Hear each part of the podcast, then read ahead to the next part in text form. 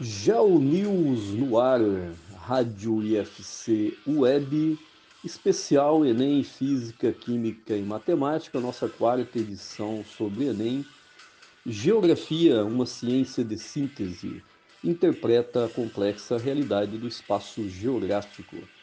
Então, hoje, na nossa edição aqui na Rádio IFC Web, no Geo News, as contribuições dos nossos professores do Campus Brusque de Física, de Química e de Matemática para os estudantes que irão fazer a prova do Enem no ano que vem. Eu começo com a dica de sustentabilidade de hoje. Antes de separar os resíduos sólidos para a coleta seletiva, deve-se lavar as embalagens longa-vida, caixinhas de leite, sucos em geral. Garrafas, frascos de vidro, de plástico, embalagem de maionese e de molhos em geral. Por que se deve lavar? Porque o contato com restos de alimentos nessas embalagens inviabiliza a reciclagem. Então, antes de destinar os seus resíduos sólidos para a coleta seletiva, dê uma leve lavada nessas embalagens para que elas não contaminem os demais resíduos sólidos de plástico, papel, metal, etc. Então essa é a dica de hoje, lave as suas embalagens, não precisa ser uma lavagem completa, mas uma lavagem rápida para tirar os restos de alimentos que ficam nessas embalagens que vão para a coleta seletiva e para a reciclagem. Então, a nossa dica de sustentabilidade de hoje. Eu começo o Geo News de hoje com três questões de geografia do Enem, que podem cair no Enem.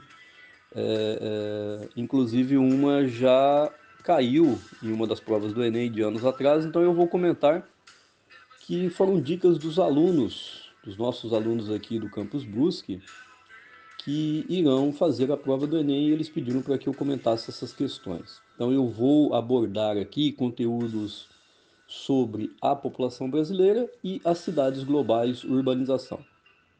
Então eu comento a minha primeira questão é da UNEMAT, da Universidade do Mato Grosso, sobre a população brasileira, correto afirmar. Então, nós temos aqui cinco alternativas e uma só está correta. Que é, isso é, faz parte das provas do Enem, uma alternativa apenas de todas as provas que eu conheço, de concursos, né, vestibulares, etc. Então, vamos lá. Qual que é a descrição da questão? Sobre a população brasileira, é correto afirmar. Letra A apresenta alto grau de movimentação interna, sendo o centro-oeste a região de maior repulsão populacional? Nós podemos dizer que não, porque a região de maior repulsão populacional é o Nordeste, apesar que nos últimos anos tem caído bastante essas taxas com a chamada migração de retorno. Letra B. A taxa de fecundidade da população brasileira vem aumentando significativamente no país? Também não, porque a taxa de fecundidade ela vem se reduzindo significativamente a partir da década de 1970 para cá. A maioria da população brasileira, agora a letra C, está concentrada na faixa oeste do país, em que podem ser encontradas áreas com densidades superiores a 100 habitantes por quilômetro quadrado, já a porção leste do país é bem menos povoada, com predomínio de densidades inferiores a 10 habitantes por quilômetro quadrado. Não é também porque é o contrário, a faixa leste no litoral, historicamente, é a mais povoada por causa da colonização, a chegada dos portugueses, dos portugueses e a interiorização para o oeste, para o interior do continente que ainda ocorre nos dias atuais. Então nós temos um vazio demográfico ainda, no interior do Brasil. A letra D. A partir de meados da década de 1960, a população urbana passa a ser mais numerosa que a população rural, em razão da industrialização que se acentua desde o final da década de 1950, provocando migrações do campo para a cidade. Então, a correta é essa D.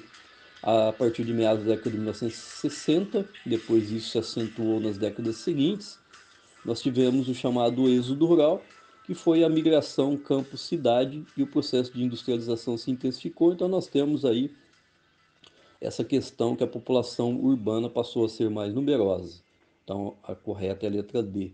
E tem mais uma ainda que é a letra E. A população absoluta do Brasil e sua grande extensão territorial permitem-nos classificar o país como muito povoado, porém pouco populoso. É o contrário. Então, a alternativa correta sobre a população brasileira, que é inclusive tema de, de aula, conteúdo de aula do terceiro ano do ensino médio, que é o próximo assunto que eu adentrarei e abordarei com os terceiros anos integrados do ensino médio aqui no, do Instituto Federal Catarinense do Campus Brusque, nos nossos cursos de Química e de Informática sobre a população brasileira. Nós já vimos, agora nós veremos sobre a urbanização, que são conteúdos articulados, é, outra, é outro aspecto do Enem, que as provas elas são interdisciplinares, são questões que é preciso ter conhecimento de várias disciplinas, essa interdisciplinaridade estão, estão está presente. Então, sobre a população brasileira, é correto afirmar, a partir de meados da década de 1960, a população urbana passa a ser mais numerosa que a população rural, em razão da industrialização que se acentua desde o final da década de 1950, provocando migrações do campo para a cidade, a alternativa correta então, para o aluno que me mandou esta dica. Vamos para a próxima. A próxima eu abordo cidades globais, é um conteúdo que eu ainda é, abordarei com os terceiros anos. Nós vamos entrar uh, nessas, nessas questões sobre cidades globais, sobre urbanização, a questão urbana, os problemas urbanos, a partir do mês de setembro, de acordo com o nosso planejamento didático-pedagógico. Então, uma questão que me foi enviada: cidades globais no atual contexto da urbanização mundial. É, quais são os aspectos delas? Como que elas se car caracterizam? A. Possuírem necessariamente mais de 10 milhões de habitantes? Não, não, não precisa ser a questão da população total o principal fator.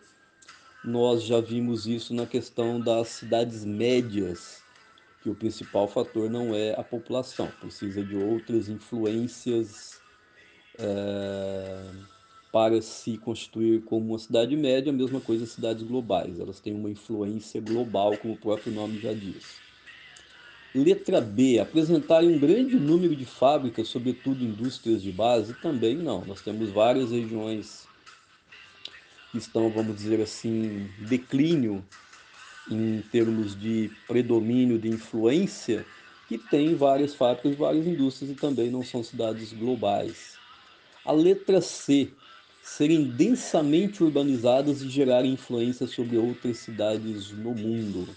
Então aqui a chave para entender as cidades globais está aqui, geram influência sobre outras cidades no mundo, como no caso do Brasil, São Paulo, a capital paulista, é a metrópole é considerada uma cidade global pela influência que exerce, por ter aí uma concentração de serviços, finanças, inovações tecnológicas, entre outros fatores.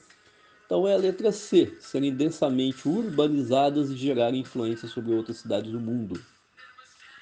E ainda nós temos a letra D, não apresentarem vínculos com as atividades agropecuárias e mineradoras, não é a letra C. Então, o que nós podemos dizer sobre as cidades globais? O que caracterizam as cidades globais? Essa densidade da urbanização é extremamente densa e a influência que exerce sobre outras cidades no mundo. Por exemplo, a nossa cidade global, São Paulo, exerce uma influência nacional. Então, a questão 1 sobre as cidades globais, a letra C. E aí, mais uma questão, a última que eu comento hoje, porque preciso, preciso dar voz aos nossos entrevistados. A segunda, assinale a alternativa que não apresenta os elementos que costumam estar presentes nas cidades globais. Então aqui o, quem me enviou essas questões está preocupado com, com esse conteúdo sobre cidades globais. Então qual que é a alternativa que não apresenta os elementos que costumam estar presentes nas cidades globais? A letra A, sedes de empresas e serviços urbanos sofisticados, isso tem necessariamente numa cidade global, porque ela precisa ter uma influência em redes, não é? Principalmente, então precisa dessas empresas e serviços urbanos sofisticados. Bolsas de valores e centros comerciais de destaque. Sim, uma cidade global precisa ter as suas finanças é, e os centros comerciais, precisa ter esse predomínio sobre as redes territoriais. A letra C, centros de pesquisas e universidades, isso é essencial na influência que a cidade global exerce sobre o território nacional e a influência sobre outras cidades pelo mundo. E a letra D, portos ou aeroportos de abrangência zonal. Então aqui está a chave, abrangência zonal. Então quer dizer que a influência nesse sentido seria apenas regional, seria local ou regional ou até mesmo dentro do país estadual. Então é a letra B, isso não caracteriza uma cidade global. Os portos ou aeroportos de abrangência apenas zonal teria de ser uma abrangência maior, uma escala geográfica de abrangência muito maior. Então, essas foram as três questões, de uma forma bastante rápida, bastante breve, porque o foco nosso hoje é sobre matemática, química e física, o nosso Enem de hoje. Mais uma vez, o Instituto Federal Catarinense contribuindo aí na preparação dos estudantes de uma forma geral para a prova do Enem que se avizinha aí no horizonte para o início do próximo ano. Então, Geo News no ar, nós estamos aqui na quarta edição do especial Enem. Quero dizer para vocês já deixar aqui a nossa dica que todos esses programas nós estamos aí com uma previsão de mais dois, duas edições do Geo News. No final eu vou dizer isso e essa, essas seis edições serão reprisadas ali nas proximidades do Enem. Então nós teremos aí pelo menos duas semanas para reprisar esses programas para que os alunos possam se preparar melhor. Então, Gel News no ar. Agora os nossos entrevistados com as dicas para o Enem, dicas valiosas, pertinentes. Então eu converso primeiro com a professora Mirella Estefânia Pacheco, que é de matemática aqui do campus Brusque. Fica aqui o meu agradecimento pela aceitação do convite. Foi muito pertinente, ou foram muito pertinentes as dicas que a professora eh, apresenta para os alunos. A professora Mirella ela tem mestrado em ensino de ciências e matemática pela PUC do Rio Grande do Sul. Então vamos ouvir as dicas que a professora tem para os alunos que irão fazer a prova do Enem. Olá pessoal, aqui quem fala é a professora Mirella de Matemática do Instituto Federal Catarinense do Campus Brusque. Hoje quero conversar um pouquinho com vocês a respeito da, do Enem, especificamente da prova de matemática do Enem.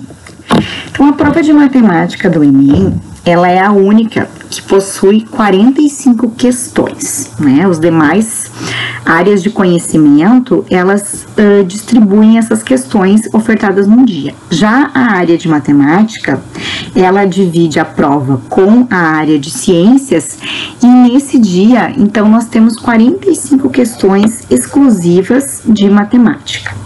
Bom, como eu, que eu preciso pensar na hora de me preparar para o Enem?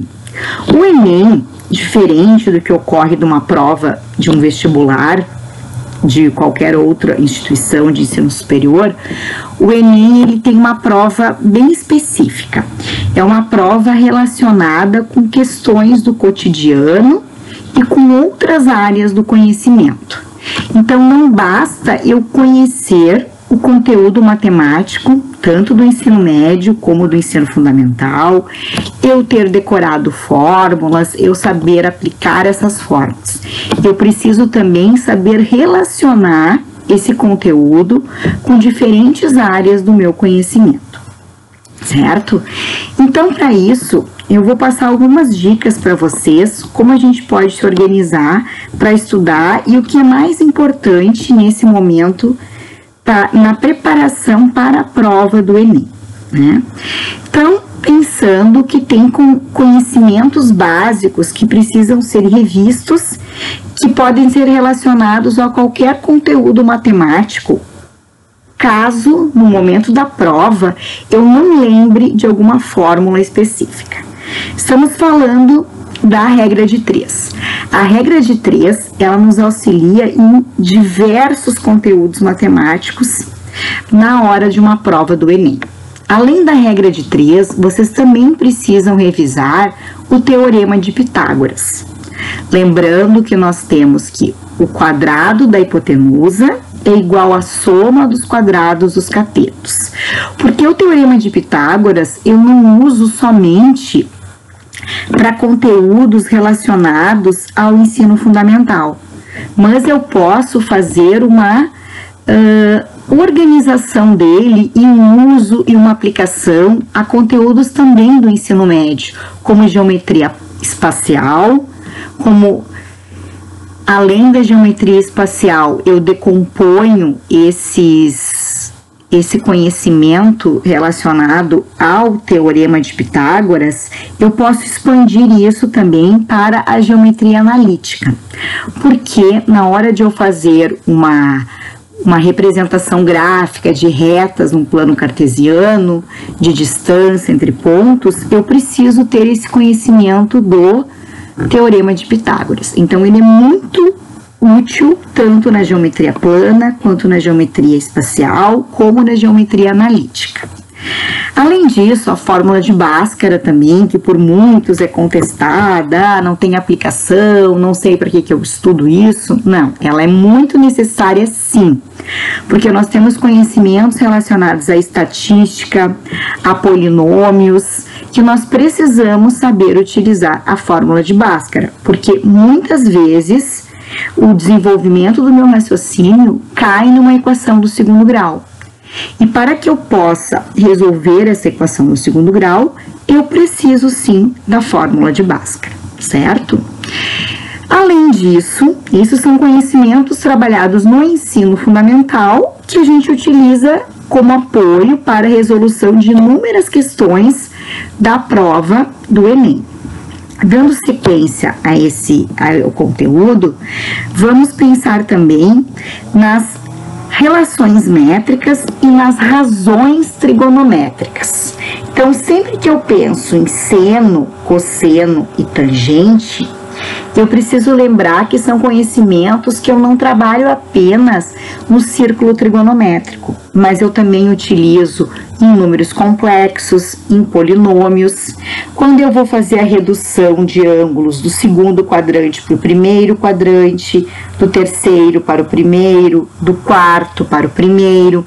Então é essencial que eu saiba utilizar essas relações trigonométricas de seno, cosseno e tangente.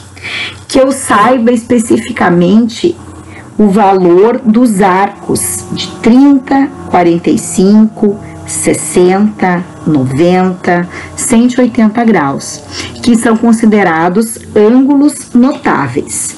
E lembrando que essa parte da matemática eu posso representar ela em ângulos como em pi radianos. Então, se eu pensar num ângulo de 30 graus, essa representação está em graus. Em pi radianos, eu tenho que pensar que 30 graus é o mesmo que pi sobre 6. Por quê? Porque o pi radianos, ele representa 180 graus. 180 graus dividido por 6, ele representa 30. A mesma coisa para o arco de 45 graus. A representação dele em radianos é π sobre 4. Se eu pensar no arco de 60 graus, a representação dele é π sobre 3. O arco de 90 graus, π sobre 2. E o arco de 180 graus, o próprio π. Então é muito importante que eu saiba essa o valor desses arcos para seno, cosseno e tangente, né? Então faz uma tabelinha, vai se organizando, porque não terão exercícios específicos disso, mas contextualizados. E para que para isso vocês precisam saber relacionar tanto os arcos quantos ângulos e como essa representação vai ocorrer, se for em graus ou se for em pi radianos. Especificamente porque esses ângulos? Porque eu posso posteriormente a isso fazer uma redução. Os ângulos a partir de 90 graus, até 179, eles vão pertencer ao segundo quadrante. De 91 graus a 179, eles vão pertencer ao segundo quadrante. De 101 graus a 269 graus, eles vão pertencer ao terceiro quadrante. E de 271 graus a 359, eles vão pertencer ao quarto quadrante. E nós temos fórmulas específicas para fazer essa redução do primeiro para o segundo, digo, do segundo para o primeiro, do terceiro para o primeiro e do quarto para o primeiro.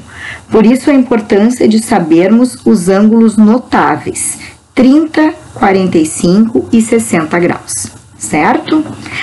Então, dando continuidade a isso, um outro conteúdo muito importante que é bem presente nas provas do Enem se refere à estatística, né? Então, a estatística ela é muito presente nas provas do Enem e eu preciso lembrar que ela pode apresentar a partir de temas de jornais, assuntos que estão em voga, como no momento agora a pandemia da Covid-19, com certeza teremos representações matemáticas relacionadas à estatística, a gráficos que representam essas, essa situação de aumento de casos, de muitos dos número de casos, de número de óbitos. Então, isso com certeza vai ser uma temática muito explorada nesse Enem tá? A temática da Covid, porque ela é amplamente trabalhada nos conteúdos matemáticos. Tanto eu sabendo a média de casos diários, semanais, mensais, por região, por cidade, por estado, as medidas de dispersão, a, a variância. Então, tudo isso são questões que vão estar relacionadas a ao conhecimento bem aplicado da matemática e da, relacionados à estatística. Outro ponto relacionado à pandemia da Covid, que pode aparecer muito, são a, os gráficos. A gente observa que ela houve um crescimento exponencial e agora ela está parada numa função constante. Então, nós estamos atualmente vivenciando um crescimento exponencial e agora uma função constante. Então, a gente tem um gráfico que tem uma função composta, composta por uma função exponencial e posteriormente por uma função constante. Então, isso também está muito relacionado às provas do Enem e pode estar presente numa, em algum problema matemático. Então, bastante atenção ao conteúdo de estatística. Estatística e probabilidade serão questões bem fortes, sempre foram nas provas do Enem, e acredito que a partir desse ano, relacionadas principalmente com a temática da Covid. Outro conteúdo importante é o relacionado à geometria analítica. A geometria analítica é representada pela reta, pela circunferência, pelos pontos, né? Elas determinam curvas, elas determinam equação da reta, equação da circunferência, distância entre pontos, só que elas não aparecem exclusivamente de forma isolada, mas bem pelo contrário, elas aparecem relacionadas a outros conceitos matemáticos, como geografia, história, ciências da natureza. Quando eu trabalho com o GPS, eu posso trabalhar também com distância entre retas. Quando eu trabalho com ou a própria linha imaginária da superfície terrestre, que ela representa de uma certa forma uma equação da linha do Equador, né? Então são questões relacionadas a conhecimentos matemáticos aplicados. Então, quando eu penso numa prova do ENEM, eu preciso pensar que esse conhecimento ele é aplicado.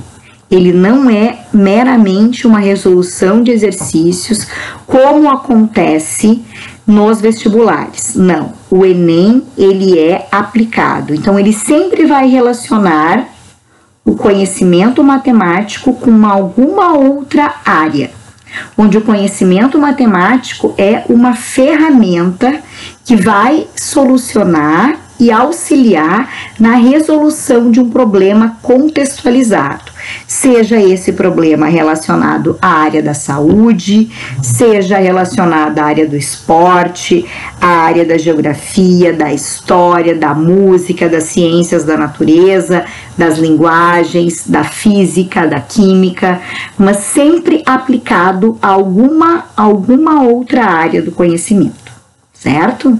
Então, assim, ó, estudar para o Enem é fazer exercícios aplicados saber o conhecimento matemático, mas saber aplicá-lo em alguma situação problema. Não basta eu ter o conhecimento do da regra, da fórmula, eu saber aplicar ela num exercício e eu não saber fazer essa transposição para um problema aplicado. Então a dica que eu dou para vocês que vocês estudem os conhecimentos, Procurem fazer questões de anos anteriores, mas não esqueçam que esse ano nós teremos um assunto que certamente vai estar muito presente na nossa prova, que é o assunto da Covid. Pensando nele, estatística, representada ali, as funções, a própria progressão geométrica e a progressão aritmétrica, aritmética na representação dos casos. Então, são informações e conhecimentos muito importantes que vocês precisam ter para fazer uma boa prova e para poder relacionar. Espero ter auxiliado vocês e uma boa prova. Agora então as nossas dicas de química com a professora Agnes Pereira Machado, também aqui do IFC Campus Brusque, e tem algumas recomendações importantíssimas, muito pertinentes sobre a disciplina de química no ENEM. A professora Agnes ela tem doutorado em físico-química pela Universidade Estadual de Ponta Grossa. Em 2017 ela defendeu a tese de doutorado. Então vamos ouvir as dicas importantíssimas da professora Agnes para os estudantes que irão fazer a prova do Enem. Olá pessoal, tudo bem? Eu sou a professora Agnes, sou professora de Química do Instituto Federal Catarinense do Campus de Brusque. E hoje eu vim aqui na rádio falar cinco dicas de questões de químicas que normalmente que possam cair no vestibulares ou no Enem. A primeira dica é que vocês estudem sobre a vitamina D, né, os compostos é, orgânicos presentes dentro dos sistemas biológicos, né, que envolve, essa, nesse caso, esse assunto seria a parte da bioquímica. Por que a vitamina D? A vitamina D, hoje, ela se apresenta como, uh, existem estudos que mostram que ela atua indicativos, né, que ela atua como imunomodelador. O que, que significa isso? Ela pode estar auxiliando no fortalecimento é, do nosso sistema imunológico, né? E como nós estamos passando por uma situação de pandemia, é muito interessante é, como essa vitamina D ela atua nesse sistema imunológico. Vamos lembrar um pouquinho. A vitamina D é uma, é uma molécula orgânica ela é lipossolúvel, então, para que o nosso intestino consiga absorvê-la, é necessária a presença de gorduras, né? Porque ela é solúvel em gorduras, em moléculas apolares. É, nesse caso, né, é, além de vocês lembrarem dessa vitamina, o conceito de lipossolúvel, olhar para a estrutura e reconhecer as funções orgânicas presentes nessa estrutura, né? Se é, tem um ácido carboxílico, se ela apresenta um grupamento amina, enfim. Então é muito importante que o aluno, em qualquer estrutura que seja fornecido na prova, seja possível e capaz de reconhecer as, os tipos e funções orgânicas presentes naquela estrutura orgânica, né? E a vitamina D poderia ser um exemplo disso. E a, a junto, né? Nessa dica, nós podemos lembrar os alunos de estudar bastante essa questão de polar, apolar, né? O que é solúvel em água, quais são as moléculas que não são solúveis em água, o porquê, o, o qual é a relação, né? O que faz uma molécula ser solúvel em água, ser uma molécula. Nós lembramos sempre daquela regra. Polar interage com polar, apolar interage com apolar. Né? Então, uma molécula polar vai solubilizar uma molécula polar e uma molécula apolar solubiliza uma molécula apolar. Então, esse conceito é muito impor importante. A segunda dica é, é baseada no conteúdo de eletroquímica, né? Quem de vocês lembra sobre a diferença de uma célula eletroquímica eletrolítica e uma célula galvânica? Qual que é a diferença entre elas? A eletrolítica é um processo forçado, né? Eu preciso fornecer uma corrente elétrica para que a reação de óxido-redução aconteça. Enquanto que numa célula galvânica, o processo de óxido-redução é um processo espontâneo. Vamos lembrar um pouquinho, além disso, é, em uma célula eletroquímica, independente se é célula galvânica ou eletrolítica, nós sempre temos dois polos, o ânodo e o cátodo. É, quando a gente vai estudar o ânodo e o cátodo nessas duas células, claro, existe uma diferença clara e que o estudante precisa diferenciá-lo. No caso da galvânica, é, o ânodo sempre vai ser o polo negativo, onde ocorre a oxidação, enquanto que o cátodo é o polo positivo, onde ocorre a redução. Quando a gente trabalha com uma reação, né, uma, óxido, uma célula eletrolítica, é, a polaridade do ânodo e do cátodo se inverte, né? Então é muito importante que o estudo preste muita atenção nisso. No caso da eletrolítica, na eletrólise, o ânodo é o polo positivo, onde ocorre da mesma forma a oxidação, enquanto que o cátodo será o polo negativo, onde ocorre a redução. Então, isso bastante confunde muito o estudante e é preciso que ele relembre e estude esses dois processos, né? Aí nós temos a eletrólise aquosa, a eletrólise ígnea, que é importante também o estudante diferenciar que tipo de produto pode ser formado em cada, é, é, em cada polo de uma célula eletrolítica, tá certo? Aí foi a segunda dica. A terceira dica, que eu percebo que cai bastante nos vestibulares e no Enem, sempre uma questão de molaridade, concentração, né? O estudo da, é, da concentração das soluções. Então, eu peço que o estudante estude, relembre cálculos de molaridade. É importante que o aluno tenha em mente a diferença do que é mol, que é quantidade de matéria, e o que é molaridade, que é uma unidade de concentração em mol por litro.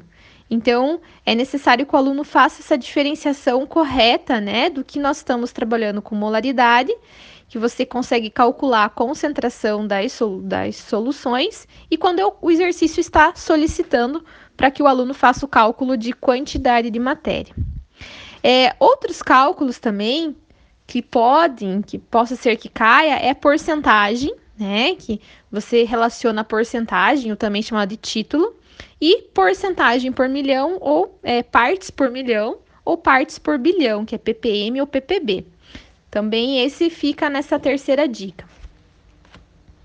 A quarta dica de hoje é sobre as reações orgânicas. Sempre as reações orgânicas em qualquer vestibular, em qualquer Enem, que já se passou, né, que a gente percebe, uma questão de orgânica sempre cai, né? É você falar sobre os tipos, o aluno precisa lembrar dos tipos de reações orgânicas, quais são os meus os seus mecanismos, né? E muitas vezes eles relacionam as reações orgânicas com o processo de entalpia, é, com o valor de entalpia de cada reação e energia de ativação, tá?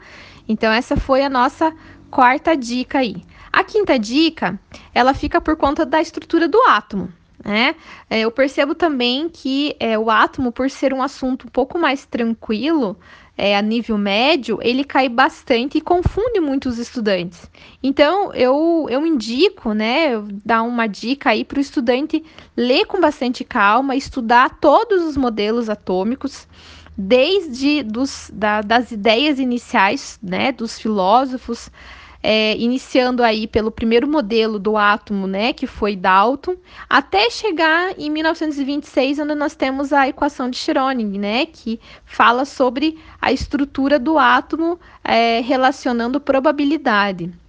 Então, é, eu indico fortemente que o aluno refaça, repassa todas essas estruturas, essas teorias, né, e tenham e vão para o vestibulares com essa é, entendendo bem cada teoria, né? Além também é, não esquecer de fazer os cálculos, né? Encontrar o número de massa, o número de prótons, a diferença entre isótopos, isóbaros, isótonos. Enfim, então aí ficaria a nossa quinta dica. Pessoal, então seria isso. essas foram algumas dicas, né, que eu considero que sejam possíveis que caiam no, nos próximos vestibulares ou no próximo Enem. O importante é que o aluno se prepare bem, estude todos os conteúdos que você estudou no ensino médio, tanto no primeiro ano, no segundo, no terceiro ano, e vá bem preparado para fazer é, a prova do Enem ou a prova dos vestibulares, tá certo? Abraço a todos! Então aí tivemos as dicas de química com a professora Agnes, muito obrigado pela participação. E agora as dicas de física com o professor Marcos Correia, que também aqui do Instituto Federal Catarinense do campus Brusque. O professor Marcos ele tem doutorado em física na área de mecânica estatística pela UFSC. Então vamos ouvir aí as dicas muito pertinentes do professor Marcos Correia para os estudantes que irão fazer a prova do Enem. Vamos lá, vamos ouvi-lo. Bom dia, meus queridos, ou boa tarde ou boa noite, né, dependendo do horário que estão assistindo aí a, a, o GeoNews, tá? Então, estou passando aqui, né, para falar um pouquinho sobre a física e um pouquinho sobre o que cai no Enem, né? Como a gente pode se preparar da melhor maneira possível para ir bem no Enem. Então, tá algumas dicas, né? O que, que vocês podem fazer, o que, que não devem fazer, né? Sobre o Enem, principalmente sobre a física no Enem, né? Então, para começar, eu vou dar a principal dica. Essa é a que vocês devem seguir. Se vocês escutarem apenas essa dica, vocês vão ter sucesso no Enem, em qualquer etapa da vida de vocês. Então, qual que é? É, a, é a, o momento que vocês têm que sentar na cadeira e estudar. Né? Porque se não estudar, não adianta, não vai ter dica nenhuma para salvar vocês. Então, tem que estudar, tem que se dedicar, tem que fazer o na física principalmente, né, na, na parte de ciências exatas, é, fazer os exercícios, porque se não fizer os exercícios, não tem como né, aprender, a, a, principalmente nessa área de exatas. O, eu sempre brinco com vocês, né, já falei para vocês que não adianta ir numa academia e ver o pessoal malhar, né, se exercitar, é que você não vai ficar forte. Então você tem que se exercitar. Então a única maneira é, eficiente conseguir aprender e fazer os exercícios, né, não só na prova do Enem, mas em qualquer prova, é se exercitando, né, é fazendo os exercícios, é estudando, porque ali vocês aprendem ah, diversas maneiras de resolver um problema. E isso é muito eficiente para a vida de vocês, porque muitas vezes vocês vão ter, é, a vida é resolver problemas. Então ali no quando vocês estão fazendo exercício, vocês estão aprendendo a resolver um problema. Por mais que ali é um problema físico, é, mas vocês vão ter que pensar como vão resolver esse problema. Então, a, a principal questão né, de ir bem numa prova como essa do Enem é estudar, é se preparar. Tá? Sobre quais os principais assuntos que caem na prova né, na, uh, do Enem sobre física. Então, vai cair ali a, muita coisa de cinemática, a parte de movimento, velocidade uniforme, velocidade uh, uniformemente variada, é, movimento uniforme, movimento uniformemente variado, aceleração, uh, deslocamento, posição, todas essas coisas caem muito, né? A questão de saber o que é um referencial é muito importante também, né? Porque o movimento só depende do referencial. Então, se não souber referenciar, você vai errar o movimento. Então, muito importante, né? É, a física toda é baseada sobre referenciais. Então, referencial é uma coisa muito importante, saber usar e como usar ele. Outra parte importante ainda do primeiro ano ali, a parte de leis de Newton, toda a parte dinâmica. Né? As leis de Newton é, é a base de toda a, física que a gente chama de física clássica, é baseada nas leis de Newton, né, na dinâmica. Então, essas três leis é, é o que vocês têm que saber para conseguir é, resolver qualquer problema de dinâmica. Um quesito de for, forças, né? Então, não tem como falar de força não falar da, das leis de Newton. Então, por isso que é tão importante saber bem as três leis de Newton para conseguir aplicar uh, na dinâmica. Então, toda essa questão de forças também cai muito. Então, saber somar uma força, qual é a hora que eu vou somar, qual é a maneira que eu vou somar, isso tudo é de extrema importância na hora de fazer uma prova como essa do Enem, tá? Um pouco está caindo também uma parte de astronomia, né, as leis de Kepler, o movimento gravitacional né, de Newton. Né? Então é importante saber um pouquinho, um pouquinho da história da astronomia também, às vezes eles cobram. Já vi cair algumas questões. Sempre, né, não tem como falar da física se não falar de energia então, todos aqueles conceitos de energia, não só as energias que a gente vê na física, a energia cinética, energia potencial gravitacional, energia potencial elástica, a energia mecânica, mas o conceito em si de energia é de grande importância, só não, só não para. Uh, tanto para a física, tanto para a química, biologia. Então, o conceito de energia é muito importante. Então, é muito importante entender bem o conceito da, de energia, o conceito de conservação de energia também é de extrema importância. Outros conceitos ali da parte de, do segundo ano, a parte termodinâmica, é porque a parte termodinâmica ali mudou a, a história, né?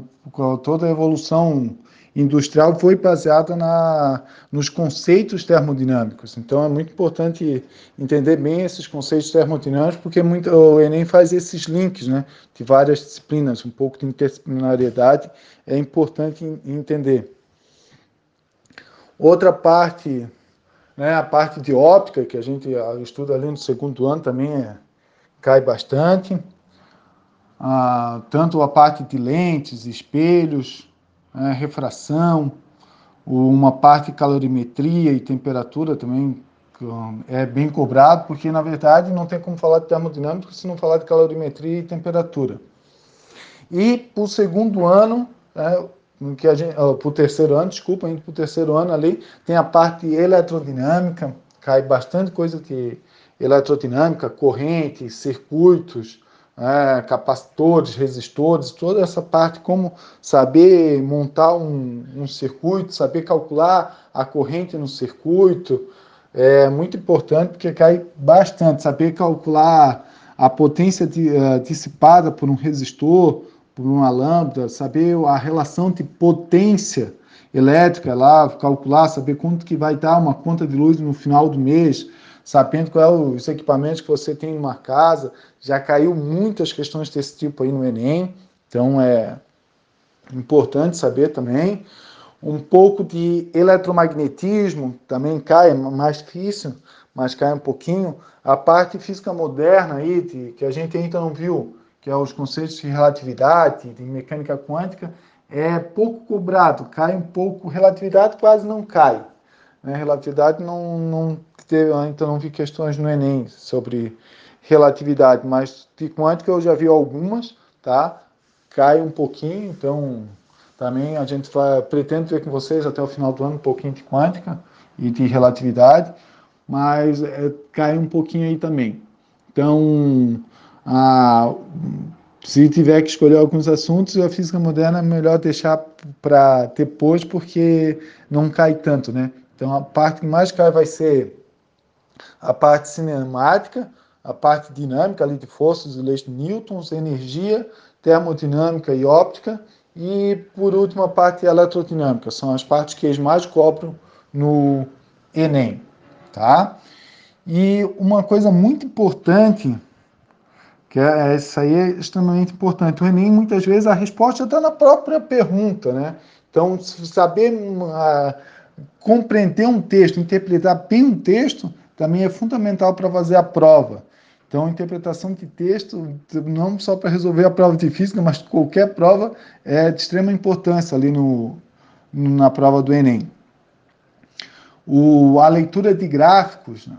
então, saber ler um gráfico, isso também é importantíssimo, tanto na na física, química, biologia, matemática, geografia, já havia gráficos em, tu, em quase todas as áreas né, na prova do Enem ali. Então, saber ler o gráfico, saber interpretar, saber tirar os dados do gráfico para resolver a questão é muito importante. Tem muitas provas né, que estão um gráfico e pedem para tirar esse, é, as informações do gráfico. Então, tem que saber ler um gráfico, tem que saber interpretar o gráfico. Outra coisa também ah, importante é que na prova do Enem, muitas vezes no próprio enunciado está a equação, a fórmula está no enunciado. Então você às vezes não precisa decorar as fórmulas, mas saber como usa é muito importante. E muitas vezes eles estão, quando é uma fórmula um pouco mais difícil de decorar, e essa fórmula é dada no próprio Enem, no próprio enunciado, eles, eles dão uma fórmula. Então tem que saber né, ler e compreender o que essa fórmula está te dando, o que, que é cada valor daqueles e poder aplicar para aí calcular a, o resultado, tá?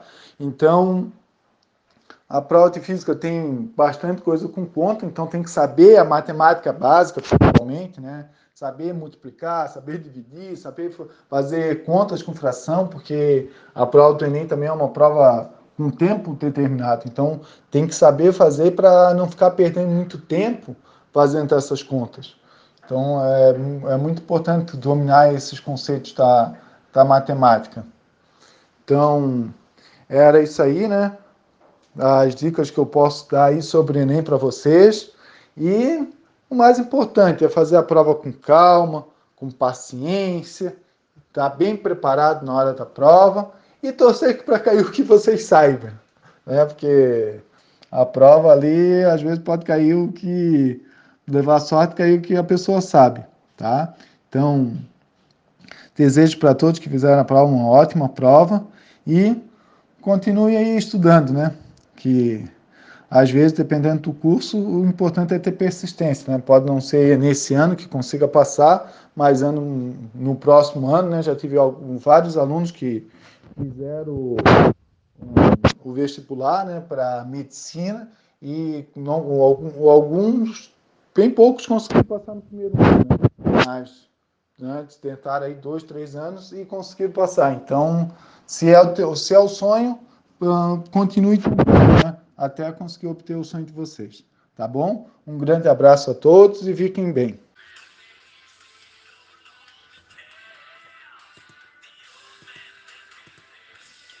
News no ar, então essa foi mais uma edição especial Enem, Matemática, Física e Química. Mais uma vez o Instituto Federal Catarinense contribuindo para a formação cidadã através da preparação dos nossos estudantes, dos nossos ouvintes de uma forma geral para o Enem. Eu quero agradecer, correndo o risco de me esquecer de alguém, mas aos poucos nós vamos é, vamos dizer assim, nos informando sobre a nossa audiência. Então, quero agradecer a audiência de todos, lá das escolas do Oeste Paulista, da minha querida Presidente Prudente, dos cursinhos populares pelo país, que eu tenho certeza que vários, vários alunos de cursinhos estão nos ouvindo também, as escolas de Brusque do entorno, que também estão nos ouvindo, os estudantes dos campos do IFC e do IFS, que também estão presentes, várias cidades pelo país, várias regiões brasileiras e diversos países pelo mundo. Sim, nós estamos sendo ouvidos também fora do Brasil. Nosso alcance tem sido é, significativo, principalmente após o início da pandemia e todo o nosso trabalho de informação de conscientização e de comunicação sobre a pandemia que estamos vivenciando. Então, esse foi o Geo News de hoje. A quarta edição já está sendo preparada. Não, essa foi a quarta edição. A próxima edição já está sendo preparada. Em breve nós anunciaremos, fiquem atentos nas redes sociais, e possivelmente será sobre psicologia e Enem. Basicamente, como que o aluno pode se preparar, como que... Não gostei.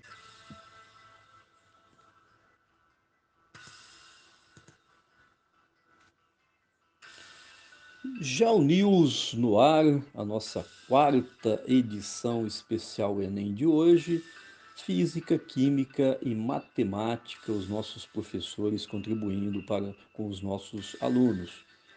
Todas essas edições, nós estamos na quarta, temos a previsão de pelo menos seis edições do Geo News Enem. Todas elas serão reprisadas aí quando chegar próximo ao Enem. Então, nas semanas que antecedem o exame nacional, nós iremos reprisar todos esses programas para contribuir ainda mais na preparação dos alunos. Já quero adiantar que nós estamos preparando o nosso próximo Geo News especial Enem, que possivelmente será sobre psicologia e Enem. Basicamente, como que os alunos podem se preparar, a questão da saúde mental, as dicas, o que precisa ser feito nas semanas que antecedem a prova, no dia da prova. Nós estamos preparando esse especial então para todos os estudantes. O próximo GeoNews também, é, e esse já tem até data, mas eu não vou confirmar porque nós precisamos ainda nos organizar. Será sobre biologia, sustentabilidade, eu irei dar dicas de possíveis temas de meio ambiente e sustentabilidade no Enem, principalmente a Política Nacional de Resíduos Sólidos, que esse ano completou 10 anos e eu creio que seja um tema importantíssimo para estudar para o Enem. E a, a disciplina de filosofia. Então, isso fica para o mês de setembro, essas duas edições do Enem que nós estamos preparando. Então, GeoNews no ar, mais uma vez o Instituto Federal Catarinense contribuindo para a formação cidadã através da preparação para o Enem. Então, mais uma vez, o IFC Campus Brusque aí concretizando a sua missão, que é de levar conhecimento, ensino, pesquisa e extensão. E nós estamos fazendo isso através da rádio IFC Web e do programa GeoNews de todos os outros que nós temos aqui na nossa rádio educativa.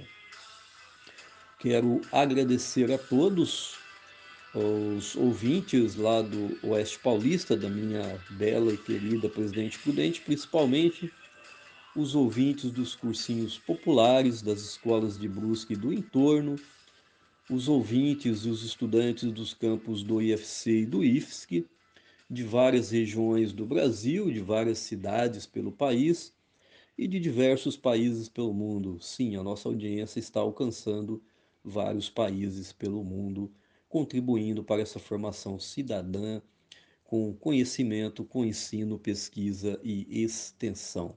GeoNews no ar vai ficando por aqui. Fiquem atentos às nossas redes sociais, que em breve estaremos anunciando as nossas próximas edições do GeoNews no ar. Até breve, um grande abraço.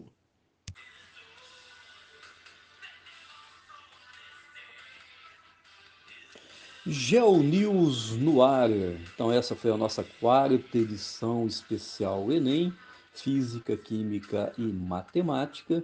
Mais uma vez o Campus Brusque e o IFC contribuindo com os estudantes que vão fazer a prova do Enem. E essa foi a nossa quarta edição. Então, já deixo a dica aqui para que fiquem atentos às nossas redes sociais com as nossas informações sobre as próximas edições. Nós temos a previsão de mais duas, relembrando que todas elas serão reprisadas aí quando chegar próximo ao Exame Nacional do Ensino Médio, nas duas semanas que antecedem a prova. Então, nós temos a previsão de mais duas edições. Uma delas será sobre psicologia e Enem. Nós estamos ainda nos organizando, basicamente, dicas de como que os estudantes podem se preparar para a prova, a questão do dia da prova, da semana que antecede a prova, de como devem ser os estudos, enfim, várias dicas sobre psicologia e como se preparar para o Enem. Outro programa que nós já estamos organizando, eu não quero adiantar data ainda porque eu preciso ainda de umas confirmações, será sobre biologia, sustentabilidade, eu estarei falando dos possíveis temas sobre meio ambiente e sustentabilidade no Enem, principalmente a questão do Plano Nacional, da Política Nacional de Resíduos Sólidos, que completou 10 anos. Então, eu creio que seja uma temática muito importante para a prova do Enem e eu estarei abordando esse tema sobre sustentabilidade. E também a disciplina de filosofia. Então, esse, essas, três, essas três áreas temáticas, três disciplinas, biologia, sustentabilidade e filosofia, sendo que a sustentabilidade é um tema transversal, é uma interdisciplinaridade, e nós estaremos abordando nos próximos programas no mês de setembro. Então, Geo News no ar, mais uma vez o Instituto Federal Catarinense, o Campus Brusque, contribuindo para a formação cidadã através da preparação para o Enem. Essa contribuição com os nossos estudantes, com todos os ouvintes da Rádio IFC Web para o Enem, para a preparação para o Exame Nacional do Ensino Médio, que será no início do próximo ano. Deixo aqui os meus agradecimentos de toda a equipe da Rádio IFC Web, aos ouvintes de todos os cantos do Brasil e do exterior. Sim, a nossa audiência está sendo tendo uma escala geográfica enorme, já temos ouvintes em várias partes do mundo, em vários países do mundo. Geo News no ar. Fiquem atentos à nossa programação nas redes sociais. Até breve, até a próxima edição. Geo News no ar.